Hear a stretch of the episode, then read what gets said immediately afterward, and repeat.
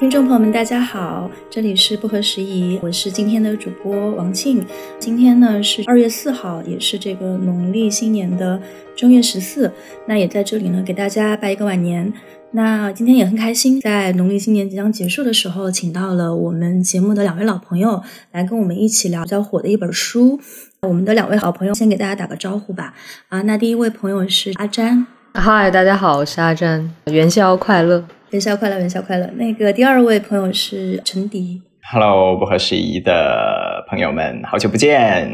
很开心回来。对，也很开心请到两位老朋友，就是又在我们节目返场。那今天录制的时候呢，我其实是在贵州老家，然后也是很多年没有回家过年。陈迪老师应该现在是在广州，也是在家里面过农历新年。然后阿珍现在仍然是在华盛顿。然后最近也看到你们出去玩乐的很多 视频，呃，非常的羡慕，非常的有这个假期的感觉啊。我觉得在今天聊这本书之前，我们可以先简单的就是 catch up 一下各自的近况吧。特别是刚刚过去的这个农历新年，因为可能对很多人来说都是一个还比较特别的新年，因为我们也知道这个在啊疫情三年之后，国内的这个入境隔离是刚刚放开，然后不光是说从国外回国内可能会比较方便，然后国内去国外，包括国内各个省份之间的流动也会相对来说比较方便，所以我也很好奇你们在刚刚过去或者说正在进行的这个农历新年中有没有一些感受和见闻，可以先简单的分享一下。我原来在 开始过今年的这个年之前，会想是不是好像所有事情都会开始回复到原来熟悉的轨道上面去？因为在过去两年，从二零年开始，这两个春节其实基本上是没有过的。就是没有那种呃一大家子很多亲戚互相走动聚在一起吃年夜饭过年这种程序是完全取消掉了嘛？现在是二三年了，所以是过去三个新年都是没有过的。然后本来今年会以为是不是可以回到过去了，但是发现并没有，至少我是没有，但也也有的朋友是开始互相走动的。然后我家的那个没有重新聚会的原因，其实很简单，就是为了照顾家里的老人家嘛。他们就是高危的那个岁数，所以都不要说过年互相走动了。他们从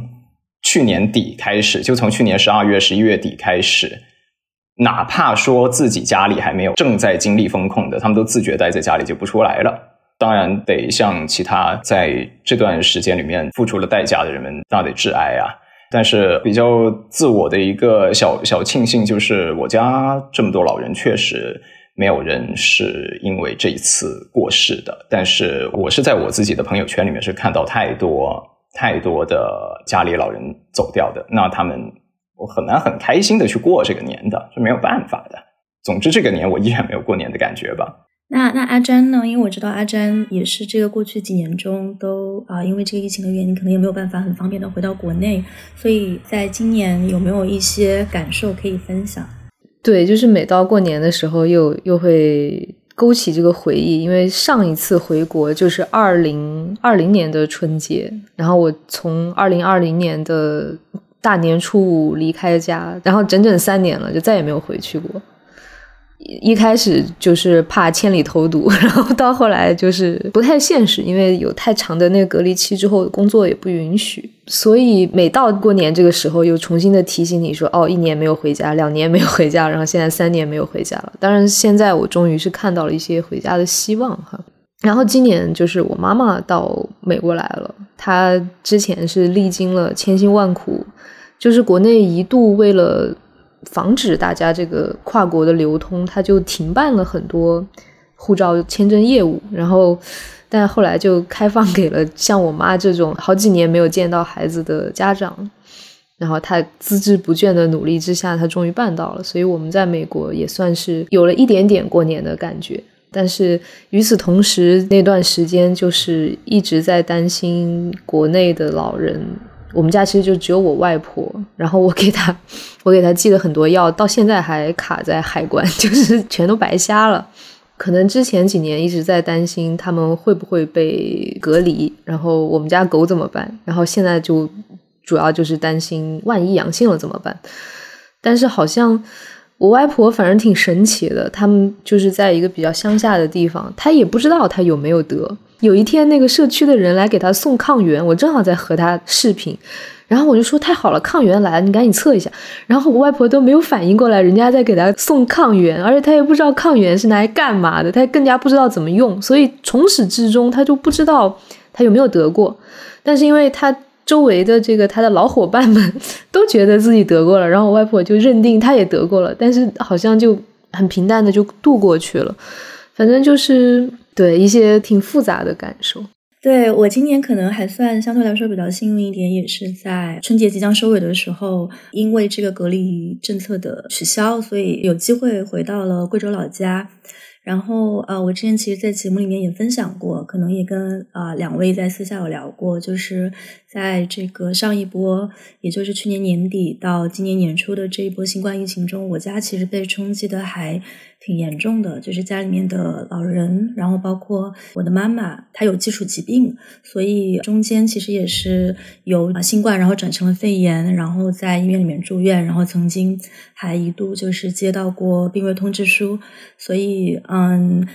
我那个时候其实是人在人在欧洲，所以当时也是每天非常焦虑的，就是跟着国内的一些情况，然后当时的那种感觉就是好像。虽然呃，人在欧洲，自己对这个病毒好像自以为很了解，就是你了解了很多纸面上的知识。但是，当它涉及到说是不是能够挽救你的家人的生命的时候，你还是会觉得很无力。因为不管你知道说哪一些口服药多么有效，然后疫苗多么有效，或者说怎么样的一些防护措施是最有效的，但是当你涉及到说是在一个贵州的十八线城市，然后你要怎么样在第一时间去调动你能够调动的一些资源，其实你就会感觉中间其实是有一个巨大巨大的这种 gap 在。然后在此之前，我其实也已经就是大概有十年没有在家过春节了吧，也是因为在外上学工作的原因，所以今年虽然这个时机其实也没有很方便，也是从自己正在忙的一个项目当中比较紧的请了几天假，但是最后还是觉得努力应该是去付出的，因为现在就感觉说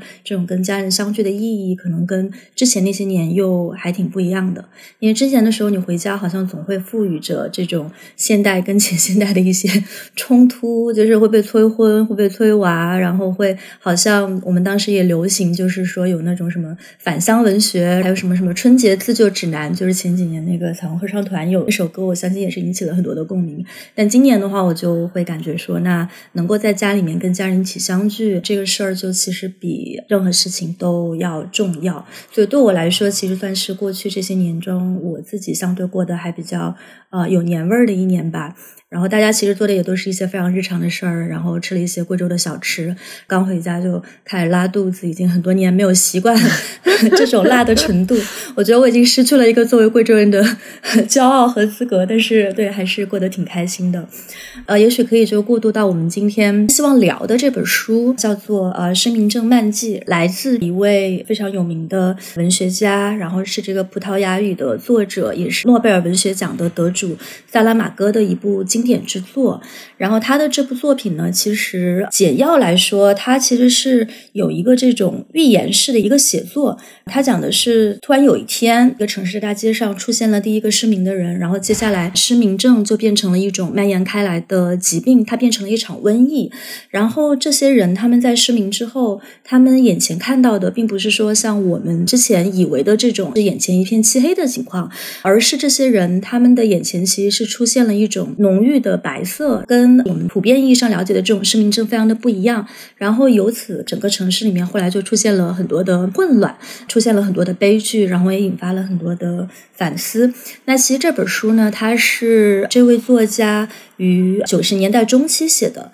然后他的英译本，包括其他语言的这个译本，也都是大概是在那个时间出的，但是引进到中文是比较晚近的事儿。但是我想，在过去这三年啊疫情之下来读这本书，又有一些别样的意味。我们其实这期节目其实从去年年底就开始约，但是直到今天才录上，中间就是啊有我自己的一些这个原因，就是我觉得当时因为。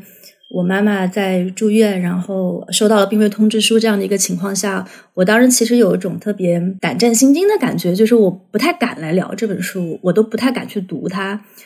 我后来就想到，我之前曾经采访过的一位作家，然后他是写那个北爱尔兰地区的冲突的一位作家，然后他就跟我讲过，他说，其实可能很多时候，我们只有在黑暗和创伤真正结束之后，我们才能开始真正的去阅读黑暗和书写黑暗。当你真的处在那个恐惧当中的时候，你其实是不敢过多的去咀嚼这里面的细节的。所以今天有机会来聊这本书，我其实也感到非常的释怀啊。一个呢，也是因为现在就是有机会跟两位好朋友一起来聊，然后另外也是我觉得在我家里面经历了这样的一场劫难，然后现在呃家人都已经康复出院的情况下，包括我们这两天也看到这个新闻说这一轮的这个疫情的高峰啊，其实已经结束了。这样的情况下，我觉得在这个点上来聊，对我自己来说其实是很合适的一个时机。要不我们可以先就是聊一聊各自的这个阅读的感受。阿詹应该是在我之前就读了这本书，然后也对此有很多的这个感悟。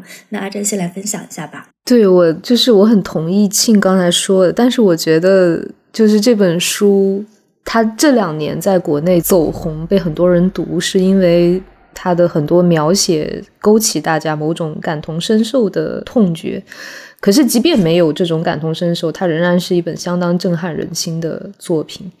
然后你说，就是当自己身处黑暗或者困境之中的时候，很难有勇气去读这样一本书。我当然觉得认同哈，但我觉得，即便是在平凡的日子里读这本书，仍然给人一种挺大的精神消耗。就是它不是一本让你舒服的作品。本来我读小说，我都是每天吃饭呢、休息的时候读。但是我读这本书的时候，我得寻找出一个专门的时间来读它。它很难作为吃饭读物，也很难作为睡前读物。大家读过的话，能够感受到它以一个寓言式的情境，让你去感知，当人性之恶被无节制的放逐的时候，这个世界会变成什么样子。是一个非常有趣的阅读体验。我读完了以后，因为我有很多的困惑，又紧跟着读了他的那个续集，叫《复明镇漫记》。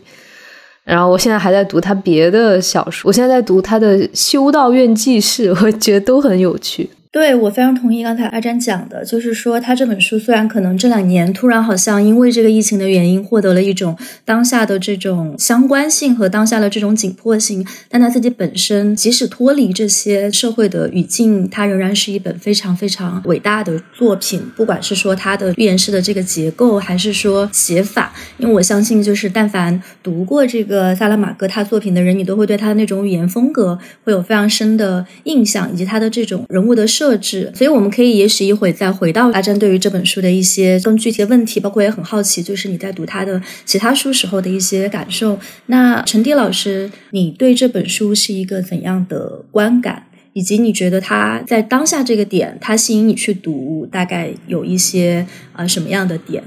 刚刚这么一说，我才知道哦，原来阿詹是早就看过。但我开始看这个还是前天王静联系我的时候发了个 PDF 过来，然后我这两天有事一直在外面跑。对啊，你跟我说，我以为是讲的就是很普遍的，可以大概知其梗概就可以介入的这么一个话题，结果发现不是如此。我知道陈迪老师他一般是不太读这个虚构作品啦。其实作为一个政治学系的非常就是 proud student 啊，political science，他是向来不太读虚构，但他既然能答应就是跟我们一起来做这一期节目，所以我相信这本书你肯定还是有一些就是你能够觉得在当下联系起来的点。哎呀，我之所以一口答应，是因为约我的人是你呀。我还以为是因为他跟你说另一个嘉宾是我。对，也有。怎么搞？有点有点尴尬。没有没有说这种是不好意，就是不好的意思。这个出版社的朋友们，大家不要介意。大家欢迎以后就是经常给陈迪老师寄各种小说，督促他提高他的文学素养。怎么怎么说呢？就是呃，那作为一个没有阅读小说习惯的这么一个非常沉闷、死板的非文学爱好者，呃，我必须承认，作者的这个笔法是会吸引人看下去的。好像所有那些改变我们生命的或者改变历史轨迹的那些大事情，后面会蔓延成灾难，蔓延成恐慌，蔓延成一段。不可言说的过去的那些事情，往往都是从一些非常极其平平无奇的某一个下午那样子就开始。从刚开始看的时候还觉得哎有点黑色幽默，一个人突然间在大街上失去了视力，被一个好心人搀扶回家里，然后等到他的家人回来的时候，就发现那个好心人把他家的车给开走了，就很黑色幽默的这种操作，本来还觉得应该还是一个这种人性里面的无足轻重的荒诞来组织这样一个故事的基调，然后后面看着哦，越来越不是如此了。就所以确实会让人回想起，好像这三年是怎么样展开的，最初的那些场景，很多的那些流言传言，然后接着被否认、被消解。当然了，那些说法里面有很多很多很夸张，也不是事实的东西。但是那些东西都是完全是在一九年的十二月之前就已经存在的，都是可以构成一本小说开篇阶段的那种平平无奇的、荒诞的、无聊的下午。然后事情就疾风迅雷的展开了。明白，对，我想那接着问陈迪老师一个问题，就是也是刚才我们在开始录制之前，当时阿詹也提到的，我跟阿詹在疫情的这三年中，我们大部分的时间或者说所有的时间其实都在国外，所以其实我们对于疫情的这个感知，可能跟一直处在国内的陈迪老师可能会是有一些不一样的。我们现在所处的这个时间，其实我认为是全球大流行它真正开始收尾的一个节点，因为世界上人口最多的中国也已经在。走向疫情结束的这个道路上，所以我也很好奇，就是说你对这三年的一个反思，或者说在现在这样的一个节点上，我们来谈论这样的一本书，来谈论说一场瘟疫它可能会对社会的结构，会对社会的这种心态造成的改变，你现在有没有一些感受或者看法？这个不是我自己想出来的，但是反正有有这么一个比方啊。当然，我是最早是从这个英文渠道里面读到的，因为他们的这个大流行的这一种对他们生活的这种入侵，可能比我们可能要早那么大半年或者早一年那么结束啊。然后，所以他们应该是在二二年那样子。然后我看到这么一个文字，它里面就讲说，现在很多人开始谈论疫情大流行结束了，然后接着要回到两年多，回到三年之前，回到二零一九年那样子。但是，但凡有这种想法。一定会发现，一定是不可能实现的，因为它就好像西方的那种恐怖题材电影里面，家里某一个亲人死去了，然后接着用某种巫术或者某种科学的炼金术结合的方法，把那个人重新给复活。然后刚开始你会看着觉得挺好，但是等到后面会发现根本就不是那个东西。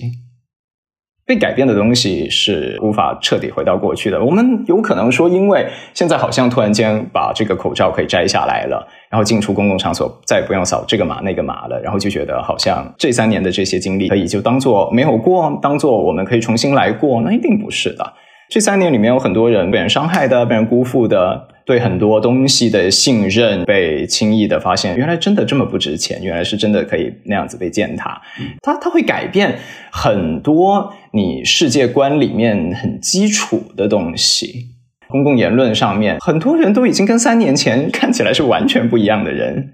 只能继续往下走了，看看最后书的接下来的下一页会打开出来些什么东西。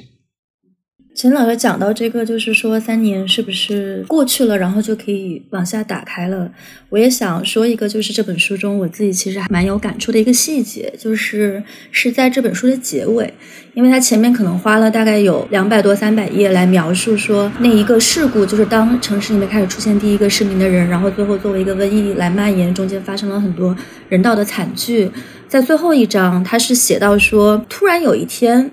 就是其中的一个人，好像是第一个失明的那个人，他突然就能看见了。然后他看见的那个场景其实也特别的日常，就也没有什么前兆，也没有什么症状，也没有什么任何的信号。他突然就说：“我能看见了。”然后接下来就逐渐的，当时感染的那些人也都能看见了。我记得最后的时候是，呃，那个眼科医生的妻子，他突然就想到：“哎，那这场瘟疫就过去了吗？”然后他就站在那个阳台上，然后眼前看到了一片白色。他抬头看了一下天空，然后天空是白色的。他当时心里面就开始默默的在想说：“哎，那现在是不是该轮到我被感染了？”所以你就发现，他作为整个故事当中可能是唯一一个或者说为数不多的几个就是始终没有感染的人，他心里面的担忧其实是这样的。然后大家在结束的时候那种感觉是其实非常莫名其妙的，就是怎么就结束了呢？那。然后呢，因为我印象很深的就是他的那个篇幅上的一个安排，就是从那个人说我看见了，到最后故事的结尾可能也就不过两三页的篇幅，然后跟他之前所有的那些描写瘟疫中的各种惨状的篇幅是完全不成正比的。所以我在想，这种巨大的灾难之后，它的这种突然的结束。其实也是一种让我们觉得，就是有时候你可能会以为说这个结束它会是一种很很有仪式感的、很盛大的，然后我们在经历了非常大的牺牲和灾难之后，然后获得了一场战斗的胜利。但事实上可能不是这样的。我就想到这次也是回家，然后跟我家里亲戚聊天的一个细节，就是我家里面有一个小姨，她是在一个县城的医院里面做那个护士长。然后他在这个整个疫情期间也是非常的忙碌。然后我就问他，我说：“你们医院里面现在还有没有这个新冠的病例？你们中间大概经历了一个怎么样的过程？”然后他就说：“其实，在我们这儿是一个很封闭、很闭塞的一个地方，所以其实疫情三年，直到去年十二月之前，几乎没有任何新冠的病例。甚至当时，包括阿詹所在的省会贵阳市，就是他们那里就是遇到非常大的疫情冲击的时候，我们这里其实都。”基本上没有什么病例，所以对他们来说，那个冲击是非常戏剧的。就是十二月份一放开，然后整个城里的人，每个人几乎都感染了新冠。但是到现在，他就说非常的奇怪，就是现在其实也就是一月底二月初的样子，但是医院里面已经没有什么人有新冠了。然后他们现在在做的事儿，其实就是在做一些。报告的整理，然后数据的分析，还有就是讨论要怎么分奖金的事儿。分奖金就是说会有一些针对这个当时医护人员的这种补贴嘛。这个过程中也出现了一些这种利益不均呀，然后反正就是之类的事情。但他说，新冠这个病好像一下子就从医院里面消失了。就他也觉得很奇怪，就是现在为什么没有人感染了？还不是说那种感染了但是不知道，或者是说没有测，就还不是这样的现象。因为肉眼可见的，就是医院里面各种跟肺炎、跟感冒相关的病例就是少了。因为他就很奇怪，他说：“诶，那这个病毒去哪儿了？”然后他是一个医护人员，所以他发出了这样的一个感慨。然后他这么一讲了之后，大家也都觉得。挺奇怪的，因为也就在一个月之前，很多人还是处在那种生离死别的一个关头。那当然也有很多老人其实已经去世了，但是现在这事儿他说过去就过去了，而且也就一个月的时间。所以我自己会感觉说，那种结束之后，我们其实应该有一个怎样的结束？我们应该有一个怎样的反思？可能才不会让这三年白费。很多时候，我觉得大家。我不知道是说这种大家缺乏抑郁啊，还是说因为生活也在一直推着你往前走，所以可能其实本身也没有太多的空间可以留给这样的反思。这是我刚才听到陈迪老师说关于三年结束这个事儿的时候想到的一个点。对，其实我们家的情况挺类似的。我们家并不是在省会贵阳，就我外婆也是在一个化工厂的居民区。然后他的那个历程跟你刚才说的特别像，就是我这三年里每一次我跟他打电话，我问他你没感染吧，他都说我们这里没有新冠。然后他说我们这里没有人戴口罩。然后好像突然到了去年十二月，我跟他打电话的时候，他就说我们这人都感染了。然后我再跟他打电话的时候，他说我们这已经死了六个人。真的，这个是一个一瞬间，然后我就呆住了。然后我再跟他打电话的时候。他已经开开心心的在过年了，就是这个症状本身，他好像是会很快的过去，但是他在这个过程当中所留下的伤痕是无法那么快过去的嘛？我想这个感觉啊，就好像假设我们没有亲身经历这一切，我在读这本书的时候，这个阅读体验是一个什么样的过程，对吧？你你看到。这个书的开始，这个世界是正常的，没有任何人失明。然后第一个人失明了，然后所有人失明了，然后第一个人又看见了，所有人都看见了。可是你是在这个过程当中看到人性暴露出来的，在极度的恐惧之下的那种完全的放弃尊严的生活，然后对他人的恶意，在一个丛林世界里所释放出来的那种状态。就是这个东西会留在心里，就哪怕不是我亲身经历这一切，我单单是从这个阅读体验里，这个阴影就会永远的留在我的心里。我想这也是这种寓言式小说的意义，它就是把这个社会置于一个极端的情境下，然后给你看说，在这个情境里人会怎么样，人会变成什么样子。当然，他描写的这一切本来就不是真的，你放下这本书的时候，它也就过去了，或者它在书里就已经过去了，但是它所呈现的这一切是不会过去的。然后我觉得有点剧透，就是因为我不是跟着看了他的那个续集嘛，我觉得他对刚才我们聊的问题有一些回忆，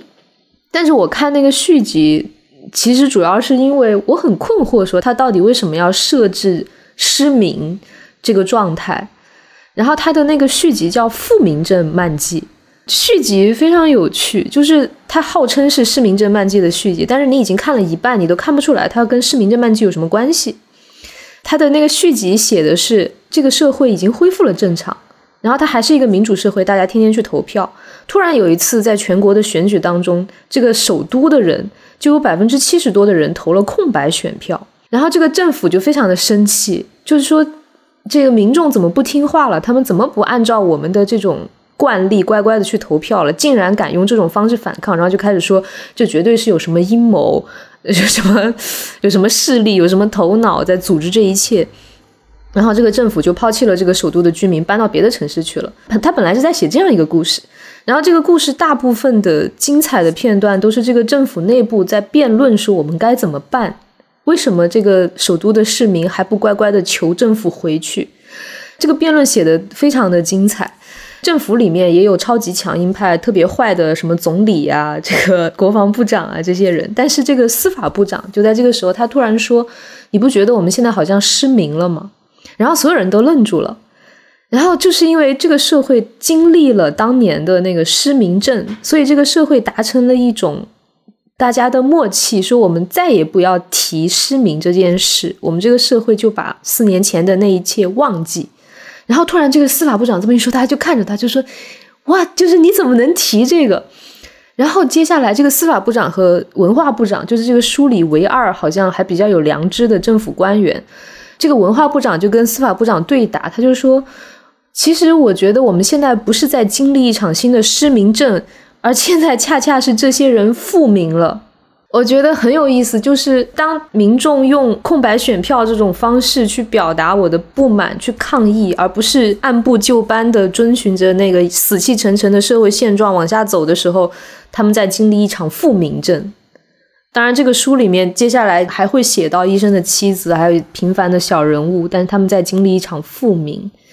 对，所以我觉得好像用这种方式，我才理解他当年所说的这个失明是是什么意思。对，我觉得他的这个小说里面对于那些预言的设置非常的用心，而且非常的有意思的。这个预言式的小说，那它当然是这个文学中的一个很常见、很古典的一种题材。但是我觉得以前我们在想到这种寓言小说的时候，大家的一个印象会是，就是寓言小说它的设置很有趣，但它很有可能其实会让你的这个小说变得非常的简单。因为当我们一旦开始讲一个预言，说，哎，那这个人他做了这么一件事儿，那他可能之后会遭到一个很不好的报应，就大家会很快的，就是对这个事儿形成一个印象，形成一个总结。某种程度上，它也会让人感觉有点套路。但是我觉得萨拉马戈他的那些对于寓言小说的一些设置，其实特别的巧妙。比如说他在讲到一些细节、讲到一些情节的时候，他不是那种说我给你简单的讲一下好人怎么样、坏人怎么样就完了，而是他可以就是延展出。十几页，甚至是几十页的这么一个篇幅，去非常非常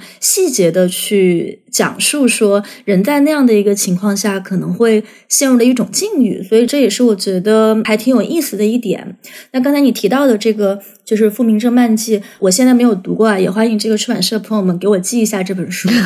可以给我们三个都寄一下这本书。我在读完这本书之后，也非常的好奇他自己本人的这样的一个创作的履历和历程大概是怎么样的。呃，因为萨拉玛格他当然是一个非常大器晚成的一个作者，这里就是可能稍微简介一下他的生平，因为他在葡萄牙当时他的这个职业的起点，其实最开始的时候也是在这个报社里面做过记者、做过编辑，然后也做过翻译，然后他开始真正的尝试写作，其实是在他五十岁的时候。我们今天可能都会说，很多少年作家，甚至你可能从十几岁就开始要成名，可能我们成长的那一代就是很有名的作文大赛，叫做新概念啊，大家有参加过是吧？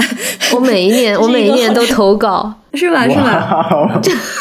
哇，天呐！少年文艺什么的，就是就是萨勒马格，他相对起这样的一些作家来说，他其实是一个就是特别晚进，然后才开始自己的写作生涯的这么一位作家。然后当他成名的时候，大概也是又过了十几二十年，所以你会在他的作品当中，我觉得其实是会看到一些，不光是说他作为虚构的创作力，然后其实也是看到他的人生经历的一个反思和总结。所以在这样的一个情况下，我会觉得他的这种创作脉络其实还是蛮有意思的，因为像《生命侦漫记》可能是他目前流传的最广的一部小说，特别是在中文的世界里面，因为我们也知道他因为是这个普语的作品嘛，所以就是他在引进。进到中文世界的时候，当时其实并没有那么的顺利，不像比如说英文那样，那大家可以很容易的就接触到这种外文的资源。但作为普语作者的话，其实还是比较难的一个过程。所以我觉得这里也是需要感谢一下我们来做这个引进的出版社吧，也是因为有这样的一些业界的努力，所以现在有机会看到优秀的一些这种世界级的一些作品。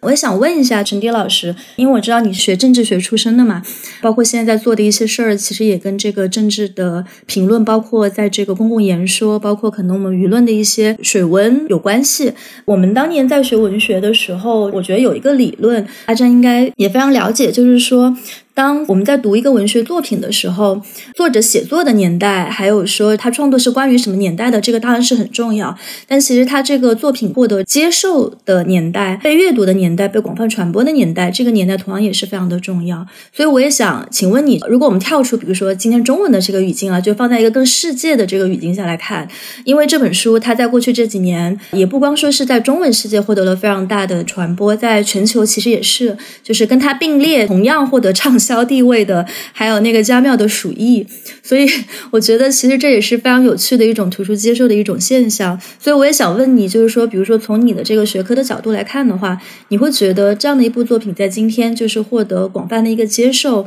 它意味着什么？它可能意味着我们现在这个时代里面什么样的一些情绪得到了回应？什么样的情绪得到了回应？那就是我们的经验得到了回应嘛。英文里面老是用一个词，就用 currency，就是有一种流通品。这种流通品当时是没有广泛存在的，它没有广泛存在于我们的经验之中。但是当我们终于经历了进入了这么一个大疫阶段，那我们在历史书上面大家都读过说黑死病啊，然后也读过一九一零年代的西班牙流感，但是那些东西是属于历史的，不是属于我们自己的呀。而当我们真的进入了以后，我我们应该谈论它吗？好像又不是太被允许谈论，也不是太被欢迎谈论。就好像你刚刚说的，当你身处其中的时候，你其实去剥开自己的心思，剥开所有人的感受去分析它这件事情，不光是残酷的，并且往往是做不到的。那这时候更好的方式可能是什么？就是不分析，也不去辨明，而只是描述。只是阅读，那阅读小说，那就很大程度上就是阅读一种描述，它不是阅读评论作品。作者没有在里面想跟你讲什么道理，他有想给你传递什么东西，但他不是用讲道理灌输给你的方式，不是，就是一个镜头，就是一双眼睛，然后在这样一个不断运行的世界里面穿梭，你就看就是了。在某种特定情景下，其实影视、画作、小说，然后知识、道理、分析、评论，前者更有效。有那么一些历史情景，就是会如此。我觉得我们刚刚经历过的就是这样子。评论非常不受欢迎，分析非常危险。这件事情就这么结束了，就可以忘掉吗？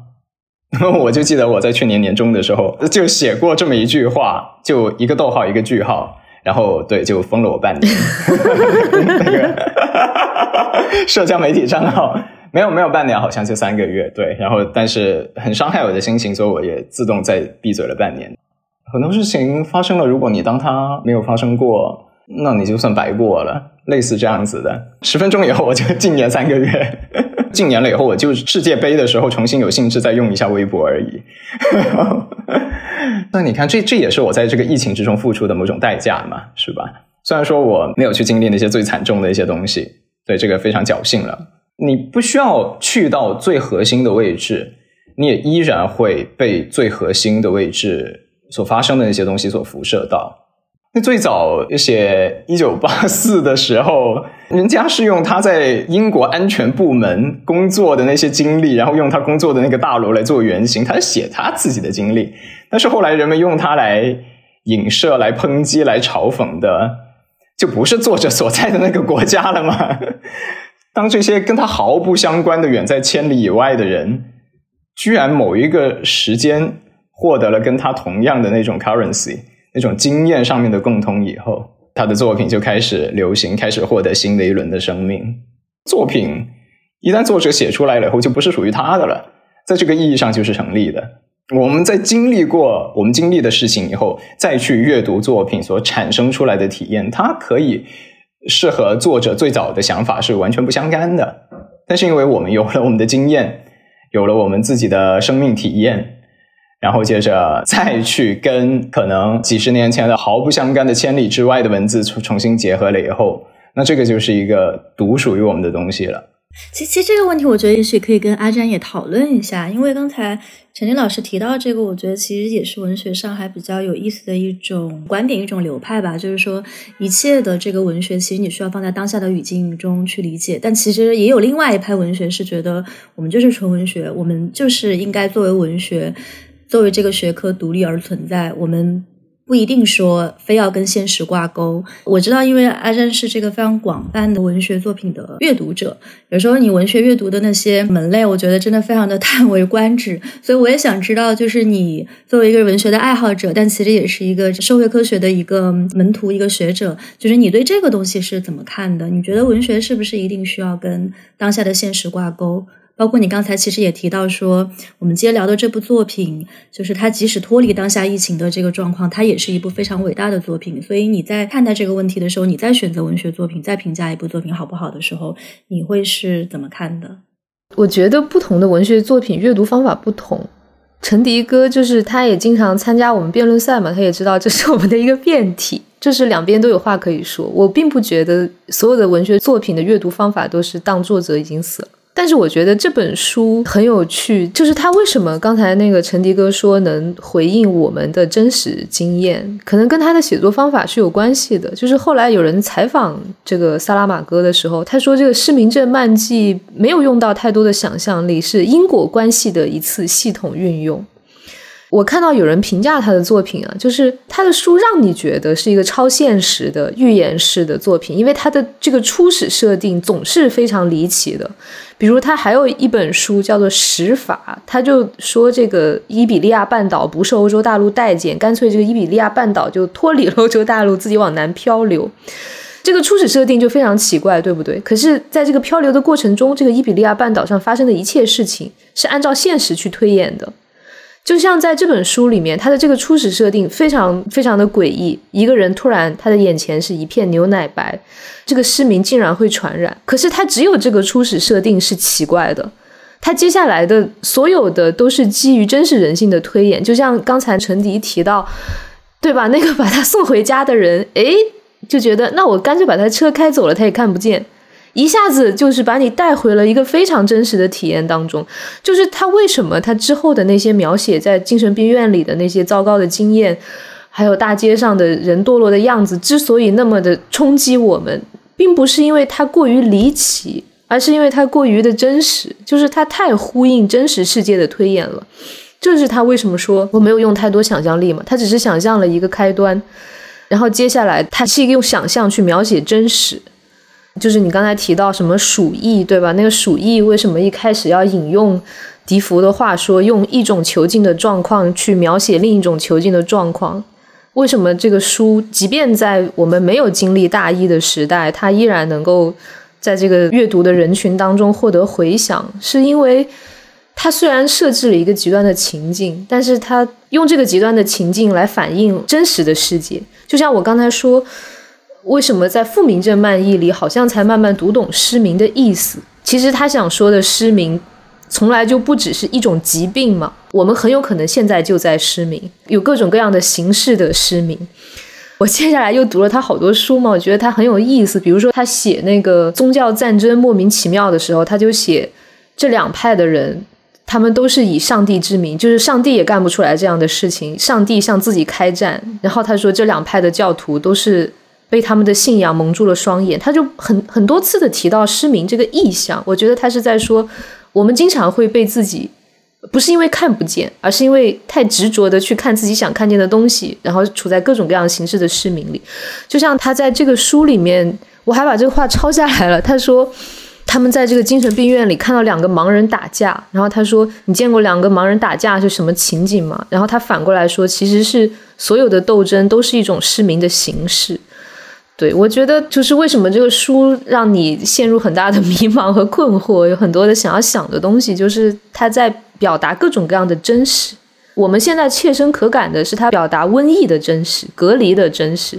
但是他与此同时一定还呼应很多其他的真实。对，也有这种人性的真实，然后我觉得这个人性的真实，可能也是让他能够成为一部传世之作。不管说你现在身处的时代语境，但是对那种人性的刻画是非常非常细致入微的。就包括刚才你讲偷车的那个人，我觉得他在那个偷车那个人身上，他花的那个功夫，包括对那个人他的这种心理变化和道德推演，其实也特别的有意思。因为最后那个人他。虽然好像一方面是那个环境下非常坏的一个人，就他不光偷车，他还去摸女生的胸，因此就是受伤了。然后那个受伤最后又导致了他的死亡。但是他在走向死亡的那个过程中，他其实是抱着一种善意，就是他觉得他应该自己去拿药，而不是让那个医生和他的妻子去拿药。他也知道那个妻子其实是能看见的，所以他这个偷车贼其实是非常聪明的一个人。但是他的。那些聪明却也没有能让他最后抵抗士兵的子弹，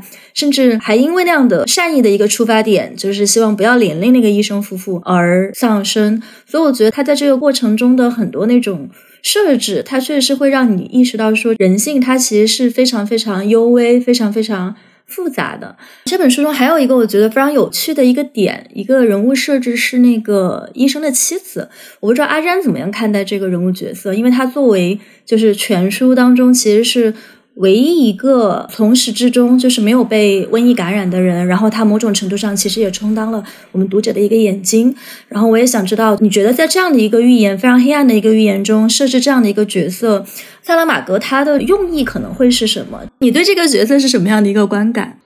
我感觉啊，从小说本身来说，他必须得有这样一个人，否则的话，读者就没有眼睛嘛。否则，这个城市就是一片失明的混沌。然后，你一个局外人的身份去写，就不如有一个局内人带着你去经历这一切，有那种更加真实的体验。就是这一双眼睛是读者的眼睛，是那一群人的眼睛，也是这个城市陷入一片白色之后唯一的那个希望的眼睛。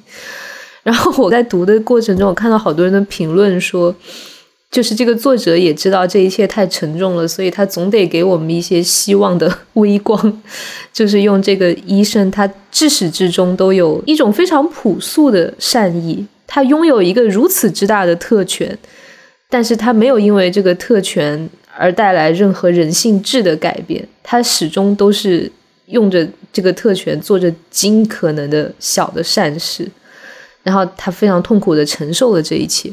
但是其实我我不知道该怎么理解，就是有一个场景，你记得吗？他们走到了一个教堂里，然后发现所有的圣像都被蒙上了眼睛，然后他们就在猜这是不是所有人失明的原因。等到那些人圣像上的布被解下来之后，慢慢的这个城市也就恢复了视力。然后说所有的圣像当中只有一个人的眼睛是没有被蒙上的，就是一个女性。原因是他的那个眼睛已经被拿在了手里的天平里，所以他的眼睛没有办法被蒙上。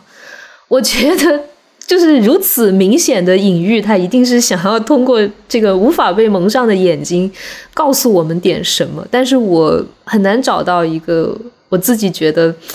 很幸福的回答。我想听听你和陈迪哥怎么想。我也是看到过一些评论哈，就是说为什么说萨拉玛戈式的对本质的透视，然后比如说对集权的批判、对人性的批判，它可能某种程度上其实还是不像，比如说卡夫卡那种非常绝望的、完全一点不给希望的那种形式的批判，还是有一点点不一样。所以，一方面来说，我觉得这个角色像刚才阿詹说的，他有一个叙事上的一个功能，就是说读者需要有这样的一个人去更深的代入。那另一个方面，可能也是萨拉玛戈他的那种批判和黑暗，其实也是一种在建构中的批判，就是他其实还是没有完全把门给关上。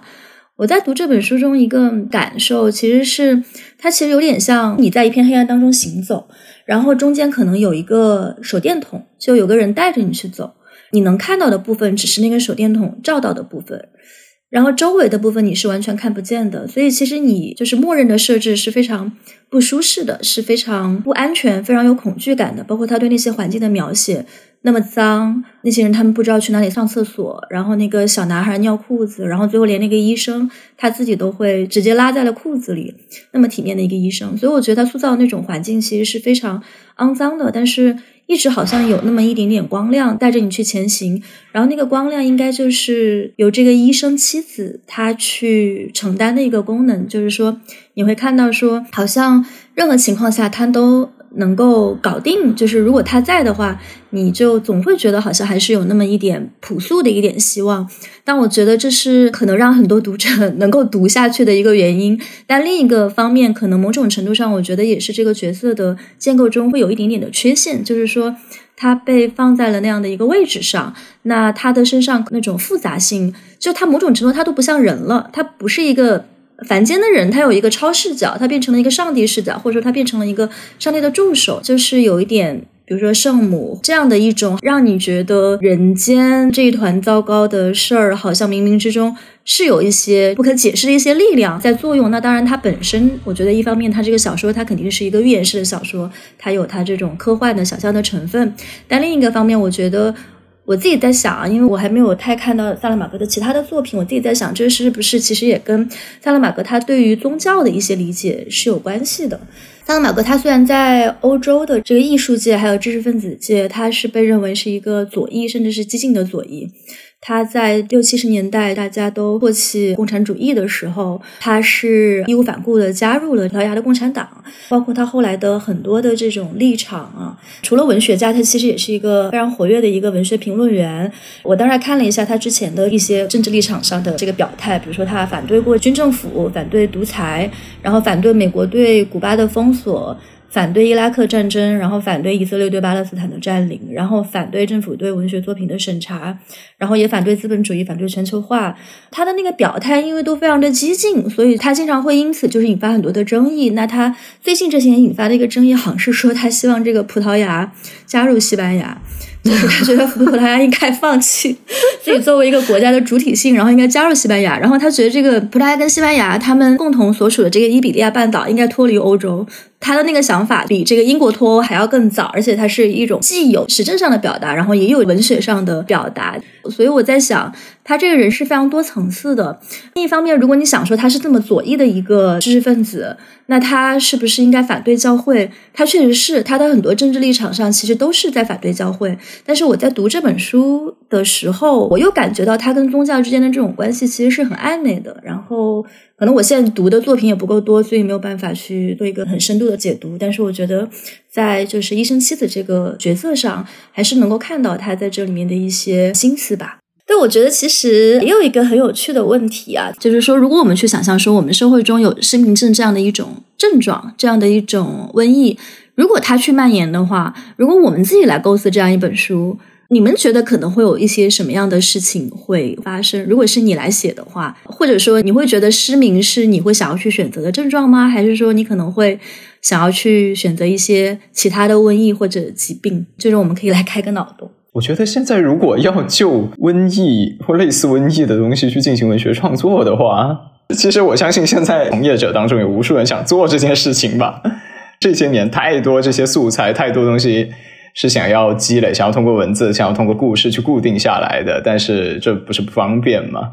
我觉得说，在我们经历过某些事情以后再去阅读，不是专门写这件事情，但是它可能是在一个遥远的他乡，曾经有人想象过这么一件事情会是什么样子展开的。然后这种阅读的时候，它其实有另外一种方式，就是有些什么东西是这个作者没想到的。你看，这个作者的 idea 不是说哦，对我给出一个离奇的这么一个设定，然后我通过这个设定，我再用这个常识、用经验、用习惯、用人性啊去推演嘛，它中间肯定会漏掉一点东西。那我们怎么知道它确实是漏掉，而不是说你的脑洞太大了呢？我们对应一下发生过的事情嘛。那这就是我们现在可以做的事情，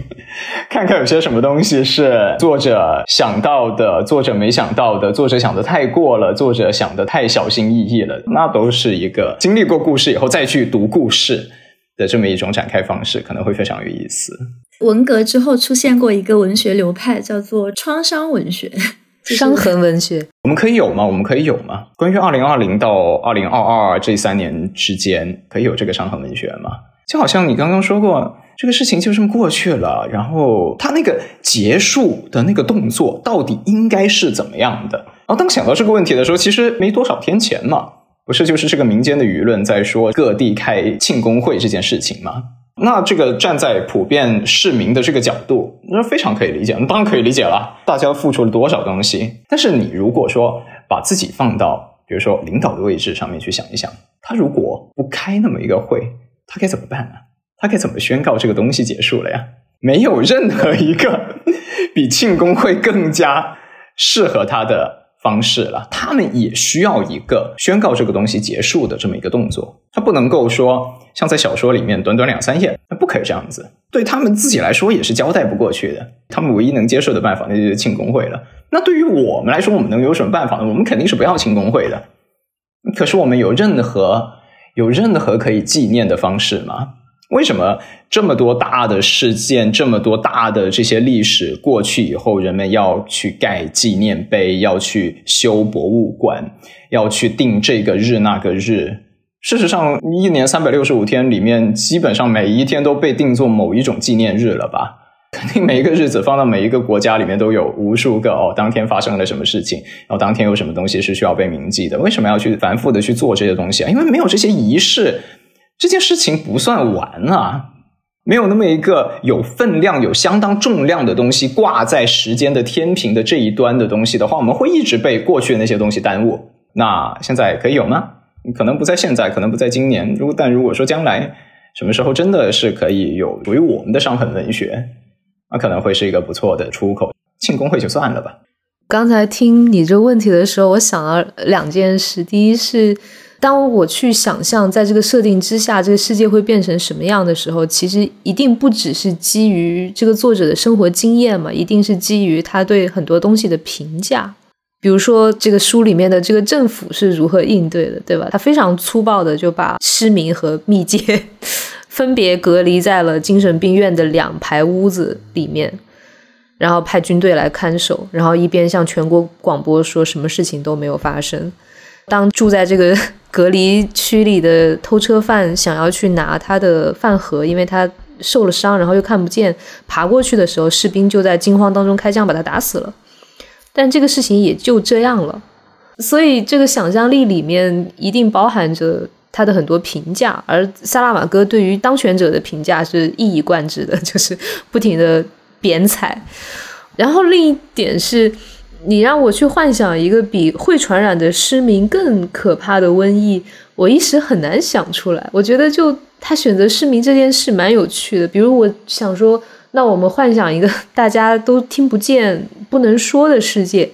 那这不就跟我刚出国的时候一样吗？就是你只能用 这个那个的方法跟人交流，但好像也可以活下来，不是太大的问题。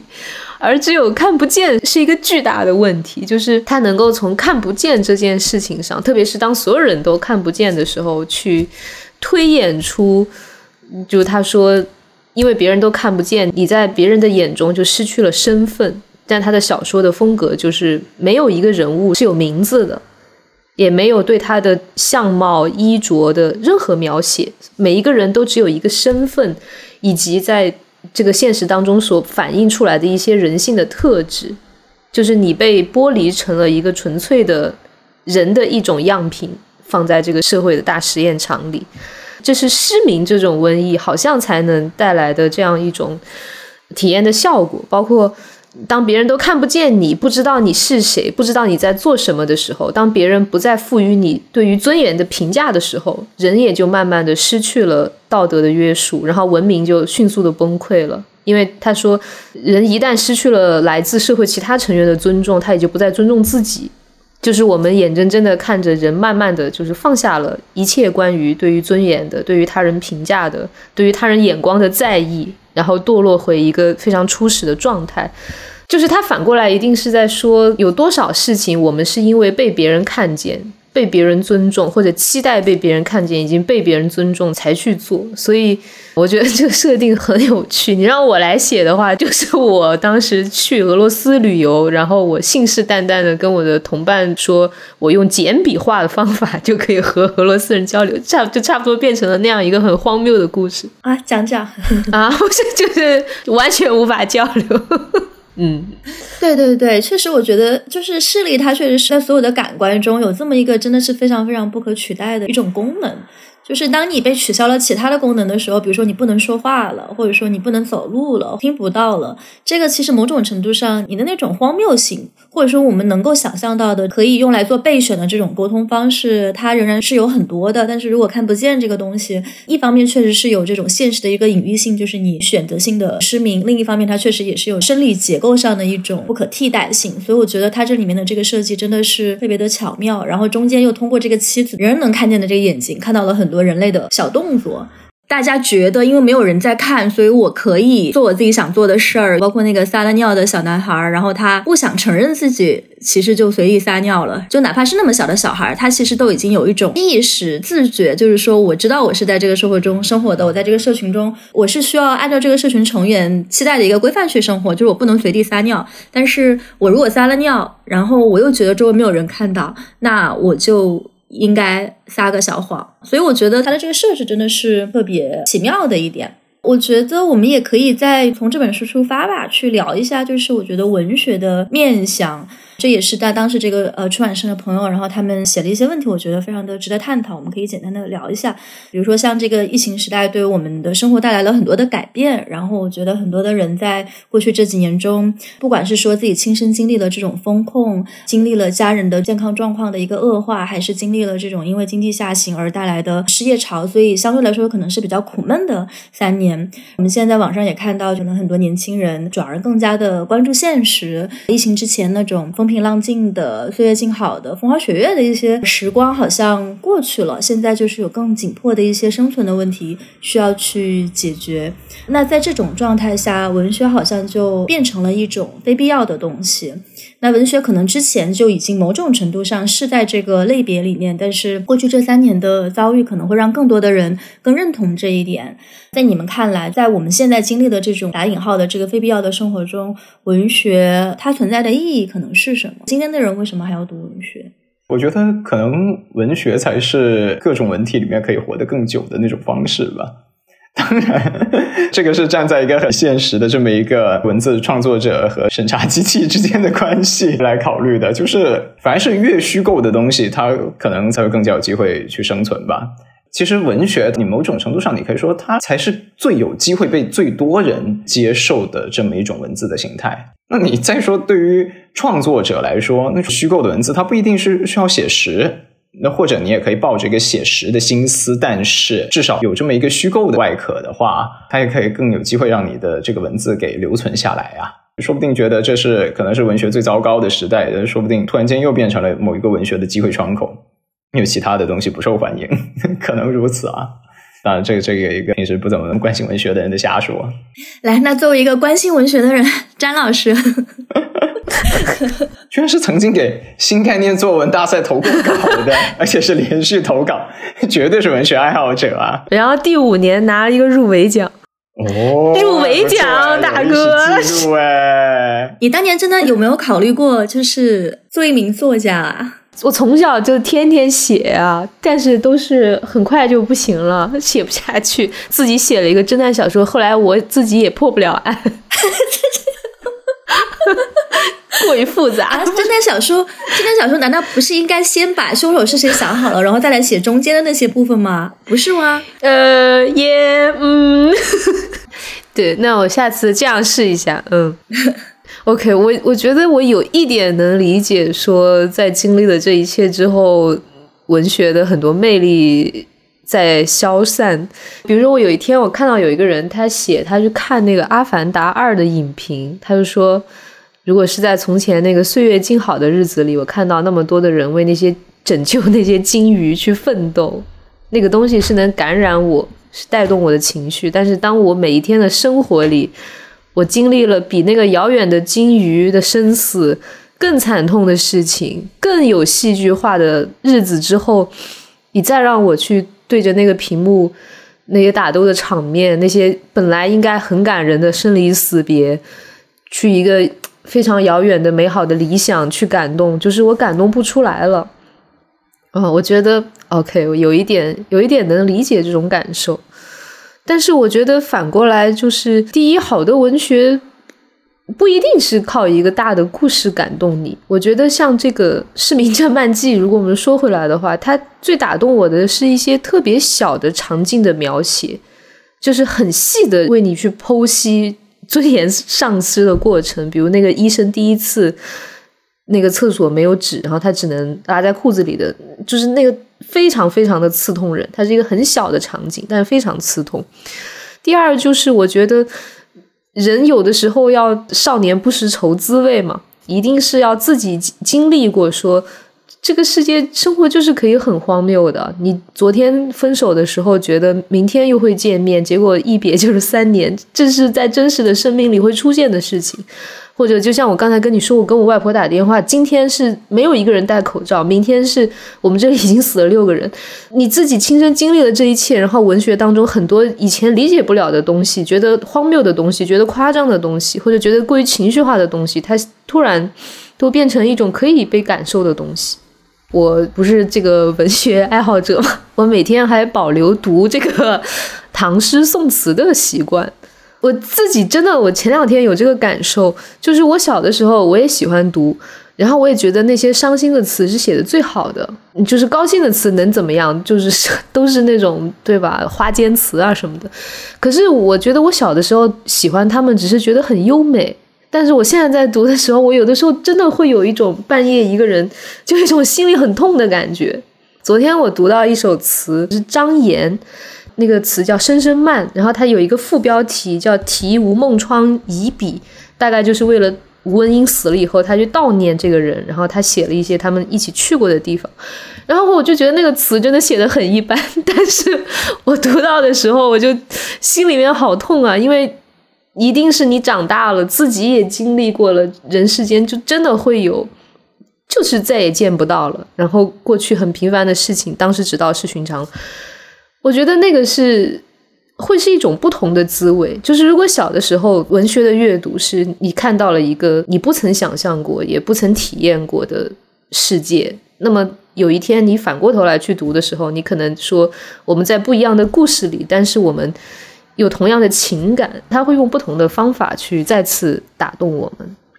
对，刚才阿詹提到这种就是细节给人心里面留下的这种挥挥之不去的感情的回应还有印象，我自己也是觉得感受非常的深。因为我非常惭愧的是一个文学系的本科生，你是不是拿新概念作文大赛一等奖，然后被北大特招了？我我倒希望，我倒希望，但是我觉得我的那个历程稍微有点特别，就是我是小时候，我不知道是不是我们贵州的学生，大家小时候都有一个 这种文学梦，就是小时候也经常就是喜欢乱写一些这种虚构的东西，但是后来上了高中之后又要高考嘛，所以就其实。某种程度上，你在努力的把那部分给让它就是下去，就你有那么一段时间，就是你每天想的其实就是怎么高考，然后那个高考那个东西，它其实是不太鼓励说你发挥你的想象力和创造力的，包括那个高分的作文，其实也都是有模板的嘛，所以你作文能写高分和你写作能力好，或者说你是一个很优秀的这种虚构的创作者，其实完全是两回事儿，所以后来就误打误撞的进了这个文学系。我感觉我当时在大学里面的时候，我也是当时进到文学系的第一天，我们的开学典。礼礼上就有一个作家来给我们做了那个开学典礼的演讲，叫做曹文轩，他是一个写那个儿童文学的一个作家啊。然后他在那个开学演讲上，他就跟我们讲了一句话，他说：“这个啊，你要知道，就是我们北大中文系，我们不培养作家。”然后我觉得啊，那你为什么你既然不培养作家，那我们来这里干什么？然后就我们同学中是有很多是那个新概念作文大赛进来，然后就之后是想做作家的人。后来我们过了几年，我们才知道，就他说那个不培养作家的意思是什么？就是我们确实不开那种创意写作的课，但在学校里面教你的其实是就是文学分析，你会学一堆的理论，然后你会读很多的文学的作品。别的的系的同学可能就会说，哎，那你们中文系的人是不是天天都在读小说？我说也是，也没错，但是。我们不光是要读好的小说，就是那种特别烂的小说，你也要读，就是你要有一个文学学生的专业素养，就你不能太挑。然后，于是那样训练了几年之后，我当时的感受其实反而是，我在毕业的时候，我非常不想去从事任何跟文学有关的行业。我觉得就有一点是说，那几年的那种文学理论的训练，让你看到说，你如果接下来继续去从事文学有关的行业的话，你可能会成为一个文学批评家，但是你可能不会成为一个作家。然后呢，成为一个文学批评家，在那样的一个体制下，我会感觉那其实跟我成为一个政治理论批评家和成为一个社会学家，好像也。没有特别大的差别。那如果是这样的话，我可能更会希望说选择进入一个跟现实更相关的行业，就是我。因为也有人会说文学是进入现实的一种方式嘛，但是好像你进入现实，然后你再批评，然后我觉得就是特别绕。那如果我想进入现实的话，为什么不直接进入现实呢？那我就进入现实，于是就去做了记者。但是我确实是最近这一两年吧，我自己又重新就是感觉说跟文学建立了某种联系，包括像去年去了趟美国，当时也是住在阿詹他们家，所以他和阿胖 全方位包养的那次旅程中，后来就去。那个哈佛拜访了一位文学教授王德威老师，然后那期节目也是之前发在了我们播客上。我觉得那场当时那种对话对我的影响还挺深刻的。对我来说，文学在当下的这个意义，某种程度上就是你会再去重新思考说，文学之所以为文学，它之所以是这么特殊的一个学科，它为什么跟跟社会学不一样，跟人类学不一样，跟陈林老师学习的这个政治学不一样？我觉得还是有一些很深刻的原因的。然后当时王德威就讲到一个我觉得还挺有意思的一个观点，就他这些年其实也是一直在讲，就是说中国的这种文学其实是有一个抒情传统在的。这种抒情传统其实是独立于中国社会的其他两大传统，一个是革命传统，一个是启蒙传统。然后这三大传统应该是并列在一起的。但是我们。中国国内的所有的这些人文社社科研究中，我们向来重视的都是革命和启蒙，从五四以来就是。但是抒情传统其实是一直被人所忽视的，并且大家一讲到抒情传统的时候，就会觉得，那你是不是就是在讲一些小情小爱，在讲一些非常微不足道的日常的一些细节？确实也是，我觉得文学它就是这样的一种途径。像刚才阿詹提到的，就是细节。我会觉得你学到了很多的理论，但是你思维中的那个部分。是理性的声音在回响，这些东西对于建议你的思维结构当然很有关系，但是细节其实才是可能在很多很多年之后那个故事的本身。比如说那个故事发生的时候，他当天穿的是什么样的衣服，他涂的是什么颜色的口红，当天的天气怎么样，那天的地面是不是湿的，就是我觉得这样的一些细节，其实才是很多年之后会在人的。脑海中去形成回响，然后会让人的内心就是产生共鸣，是打动到的那个点，是理性的结构中可能覆盖不到的一些面相。包括我自己现在回想我读的一些这个文学作品，然后包括一些这个新闻作品，其实你会想到的还是那些细节，就包括最近可能比较火的《湖心雨案》。我觉得大家在想到这个案子的时候，当然你会引申到很多这种社会结构层面的问题，青少年的抑郁的问题，现在的这种教育当中学生压力过重的一些问题，跟原生家庭的关系，就是我觉得有很多很多这样的结构性的问题，你可以去回溯。但是大家可能在很多年之后想到的，可能也会包括说那个孩子他是怎么样消失在监控录像之下的，那个孩子他在跳下去之前他录的那些音，每一份录音中他是怎么描述他当时的心情的？他其实有过一份录音，我印象非常深刻，就他说我站在那里，我想了一下，我可能今天还是不想死，所以我就等一等。但最后他还是就是选择结束了自己的生命，然后他每次的那个心路历程是非常不一样的。当然，这个它不是文学，它是非虚构。但我觉得在这中间，就是细节其实扮演了非常类似的一个作用，就是说，我觉得它是能够触达人内心的东西。然后再回到就是说，我们今天聊的这本书《失明症漫记》。我自己会觉得，也是这本书中的一些细节吧，让我会觉得内心的一些感受得到回响。就是说，这些细节我也看过，然后我知道说，是因为这些细节的存在，有很多跟我一样的其他的人类，他们也是同样的情感结构，看到了这些细节。虽然它非常的黑暗，但是某种程度上也会有一种被陪伴到的宽慰吧。作为一个前文学生，这是非常不成熟的一点小看法。你们刚刚提的这个。我觉得确实能够呼应很多我们的习惯呢。现代中国的这种我们要叙事的时候，我们要谈论一个问题的时候，对，就是我们要发言，我们要去表达一个东西的时候，几种方向，你要关于什么东西才是正确的，可能是更接近启蒙啦，然后接着某种伟大的事业，关乎革命啦，但是关乎那种。涉及到，譬如说小情小爱啊、心情啊，怎么样子的那一部分，其实是一直没有一个可以去为他们证明的这么一种习惯在这里。而且我发现这种东西，它不需要说等到我们需要进入到文学啊什么之类的时候才会有，它是在我们社会的方方面面的。我们家长小时候在教育我们的时候，鼓励一些什么东西？比如说，你同样打开电视，你一个小朋友喜欢看新闻的一个小朋友，喜欢看科普节目的小朋友，和一个喜欢看言情剧的小朋友，喜欢追连续剧的小朋友，你得到的评价是非常不一样的。就在这个社会化的过程之中，他得到的那种反馈，就是觉得那样东西是不够高级的，不够正经的。那真正高级的正经的东西是关于什么？关于什么东西才是正确的？什么东西是关于伟大的、关于永恒的、关于长久的？那就一边是启蒙，一边是革命。你回到说，好像阅读文字的这种逻辑、这种方式的时候啊，海外读完研究生的学生来说，不都有这种坏习惯吗？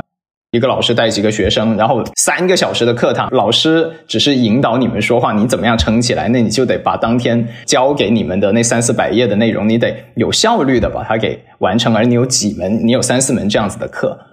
那你这时候唯一的办法是什么？你就要把中间的水分全部过掉，想方设法的找到那些最能够给你梗概，可以可以给你参与讨论的那些部分。但我们那我们那时候读的是论文，不是文学。而且你竟然把文学称为水分，真是过分。没，那那没错，我我跟你说就是这样子了。就是说，在这种正经的这所谓的这种什么东西才是重要的，在这种价值的这种驱导之下，他就会把文学、把那些描述细节、描述心情的东西给放入那个位置。那些东西不重要，可以被忽略。就是在你时间有限、精力有限，但你又需要去完成某一些信息的这些收集、这些信息的整理的时候，那些东西是要被抛去的。它是在我们的方方面面的。我必须承认，我在我在接受完研究生训练以后，这个习惯真的是就没有办法去掉了。我甚至有时候我自己要写作，我们就得每一个逗号、句号都要拿捏的非常漂亮，那样子才能对得起那个写作者。但是你这个写作者。你有那样子，曾经有过那样子的阅读习惯以后，你写这些东西的时候，你这么用力的去 去修饰文字，我们就会觉得那是一个 是一个情感劳动，而情感劳动这种情感劳动应该是非必要的。你其实 idea 是有的，你也相信这些你的读者中间，他其实某种程度上也是掌握的，你只不过是要。对啊，公共表达就是这样子嘛。他很多时候不是说把全新的东西带给读者，而是说把这些读者之中共有的东西给重新调度出来，然后让大家在这么一个公共的空间里面，大家共同阅读到这么一个文字，然后找到了这么一个社群，我们找到了这么一个共同体，这是公共写作的一种一种战斗方式嘛。那所以这时候，你看，比如说我有一个朋友，他就说他在做播客以后，他就。几乎不再写长文字了，他至多只发一发微博。他以前也是我最早知道他的时候，也是因为读他写的长稿那样子才会才会认识他。对啊，然后他为什么在他开始做播客以后，他再也不写长文字了？他是说他会花大量的时间去把这个文字给做的漂亮，做成可以读。但是其实我们都知道，百分之九十的读者都不会。那样子的认真的去把每一个逗号句号，你放在什么地方，怎么样用，去把它给收集下下去？不是的，很多人就是用跳跃式阅读的方式，去把你的梗概、你的点知其要旨的那种方式，最有效率的方式去完成它，就算了。所以这时候他就会觉得这种情感劳动就很浪费，你就干脆就不要了，就说话就算了，说话多轻松嘛！所以像你们真正的、真诚的文学的阅读者。所以是真的，就是每一个每一句话，他做的多漂亮，这些东西都是要去用心的那样子去细细咀嚼的吗？啊，这是一个问号啊！是啊，我觉得，respect，对呀，就是要字斟句酌啊。作为一个以这个文字生产为工作的这么一个创作者来说，我觉得这东西应该是非常宽慰的，就知道居然真的有读者会这样子一个字一个字的那样子去品尝。你这么说，我还蛮意外的。难道现在的环境不是逼着我们每一次写作都要字斟句酌？不然就是你自己得充当那些最讨厌你的人，然后你就想说他会用什么角度来曲解我？那个原动力是不一样的。我当然知道阿晨说的是什么，但。但哪怕你在成为一个哦会被人家去挑你的文字，然后要去整你，要去给你给你上大字报，要去给你治罪，在你进入那种身份之前，其实你也会啊，你也会很认真的对待你写出来的每一个字。就刚才庆说的三个传统，加上陈迪哥说的这些，我想到我之前听一个播客，他说为什么中国的古典文学里面没有或者很少有真正意义上的悲剧？他就说，我们的文学就是在我们的道统里面，什么是对，什么是错，什么是更优先级，是非常分明的。所以，我们的文学作品很少去碰触人内心真的有什么抉择。他就说，比如说，你说那个窦娥冤，他虽然很冤，但是他必须无条件的服从，然后他的戏剧张力不表现为。人的内心挣扎，而表现为最后就会有一个天降正义，让大家嗨。然后说什么长生殿？按理说这个唐明皇跟杨贵妃两个人要诀别，应该是一个非常动人的感情戏，因为他的内心应当是有挣扎的。可是你发现那个从原曲到这个话本小说到元杂剧的这个长生殿，那个唐明皇都是迅速做出了选择。就是他的内心当中江山稳固的排序，当然是要远远高于这个眼前的女子。然后他都是一句话说：“哎，我也很无奈啊。”然后这个情节就过去了。所以所有的这些文学都流于一些充满戏剧的情节的演变，但他很少去触碰人物的内心。然后他就说，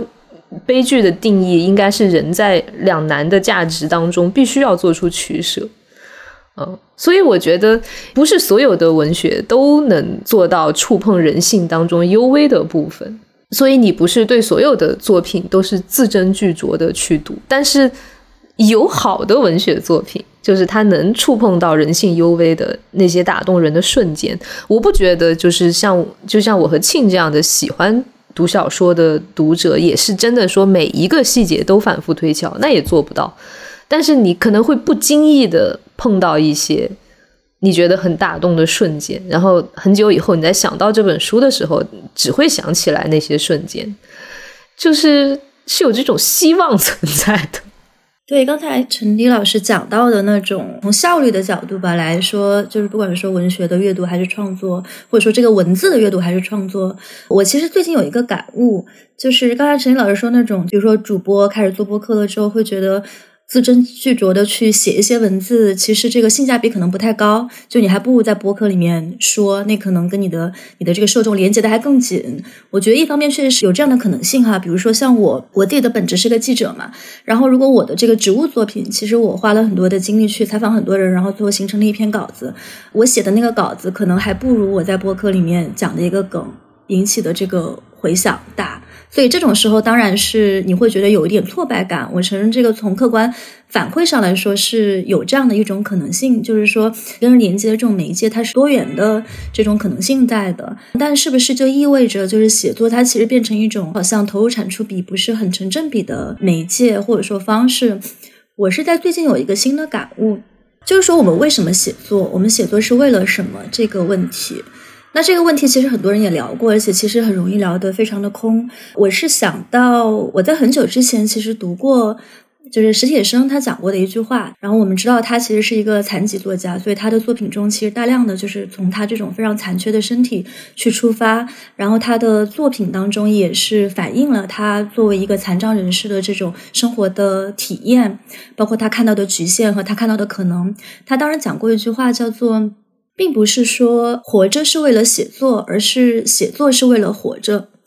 我在第一次读到这句话的时候，其实挺疑惑的，就是什么叫做活着是为了写作？我觉得活着是为了写作，其实还比较好理解。就是很多作家，或者说那种以写作为使命的作家，他们可能都会这么说：说我生来就是为了写作的，我生来就是为了创作，我生来是为了这个给这个世界留下一些作品。但是写作是为了活着，这这是什么意思？我是到最近才开始有一个新的体会，就是嗯，大概在去年年底到今年年初的时候，我刚才也提到，就是我妈妈生病了嘛，然后她当时就每天在医院里面，然后是一个。病危的状况，然后你明天不知道，呃，情况会不会更好，会不会更糟？然后你每天都密切监控着各种各种各样的数据，然后再给他们找药。然后当时如果还需要隔离，药又带不回去，然后你不知道当地的这个医院的这些基础设施到底能不能支撑他走到下一步，走到下一个阶段。所以那段时间我人在欧洲，然后回不了国，其实每天的那种状态是极度焦虑的一种状态，就是焦虑到什么程度？就是我一般。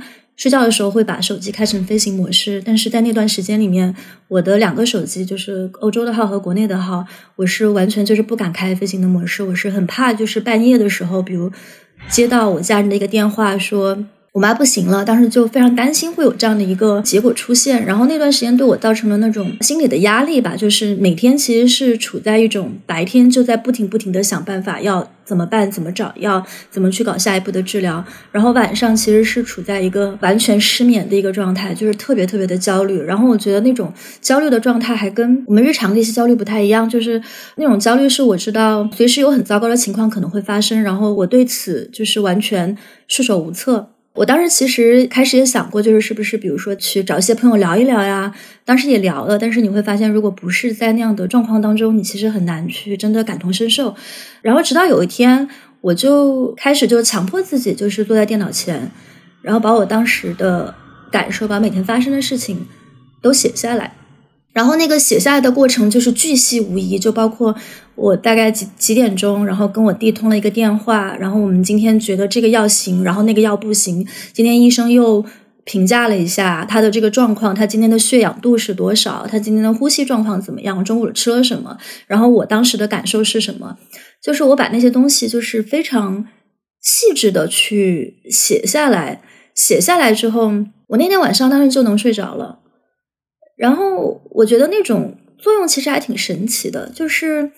可能对我来说，长久以来写作它可能也是一个，就是我想去跟别人进行沟通的一个工具，但它首先可能还是我跟自己去进行沟通的一个工具。所以在那样的情况下，我花在写作上的这些时间，包括那些字斟句酌的时间，希望把这些事情的细节尽量的记录到完整的这个时间，对我来说其实是一个疗愈的时间。然后我突然就是在那个时候意识到了，就是什么叫做写作是为了活着，就是我写作的那个过程，写作的那个动作，它是为了让我每天能睡着。当那个情绪它有一个出口，它以一种我熟悉的媒介，我能够更好的处理跟自己关系的一个媒介，以这样的一种形式在发生的时候，我的内心其实是感觉到非常的宽慰，非常的放松，感觉到是有一种出口。现实中，你也可以，比如说通过跟朋友去聊天，或者说通过去读一些书，或者说通过去看一些东西来完成。但是，可能正好在我的这个例子上，是写作帮我去完成了这样的一个过程。它当然可能跟比如说这种文学性的写作，你需要去通过自己的想象力，或者说跟这种新闻性的写作，你需要通过扎实的调查采访不一样。但是，它在那个情况下，就是我跟文字之间的这种关系，是救了我的东西。所以，即使是从我觉得所谓的这个效用的角度来讲，我觉得写作这个事儿，或者说花很多的时间在写和遣词造句和这种情感劳动上，这个东西对我来说。就残酷一点讲，它可能仍然也是性价比比较高的一个事儿，而且我相信可能也会有很多跟我是一样情况的人。当然，这个写作刚才你们提到的这种字斟句酌，包括在公共场合上去发言，这个可能不一样。但是，我觉得从一个非常 personal、非常私人的一个层面来说，他对我当时是有这样的一个体会。而且那些东西我现在也没有发，呃，我也不知道之后会不会发。但是写在那里的话，就对我自己来说，就不光是一个记录，而且也是一个疏解吧。就是我觉得庆刚才的这个分享就能扣回，就是萨拉玛戈我们今天讨论的主题。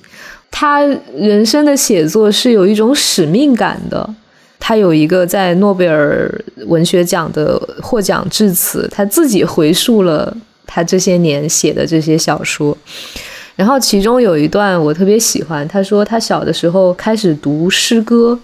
然后呢，他就发现了一个叫里卡多·雷耶斯的诗人，他不知道那个是葡萄牙诗人佩索阿的一个笔名而已，他就以为真的有这么一个人，然后就很喜欢这个人的诗。但是他有一天读到这个诗人写了一句诗，叫“智者安于世界的现状”，他就非常的生气，他就是说：“我不相信一个诗人会。”不带悔恨的写下这么残忍的诗句，就是萨拉玛戈很明显，他是一个不安于世界的现状，对这个糟糕的世界有很多的愤怒要表达的人。就像大家在引用《市民镇漫记》的时候，都会用到一句话，其实我也不知道从哪儿来的，就说这个萨拉玛戈说：“我为什么要写这本书呢？因为我自己很好，但这个世界却很不好。”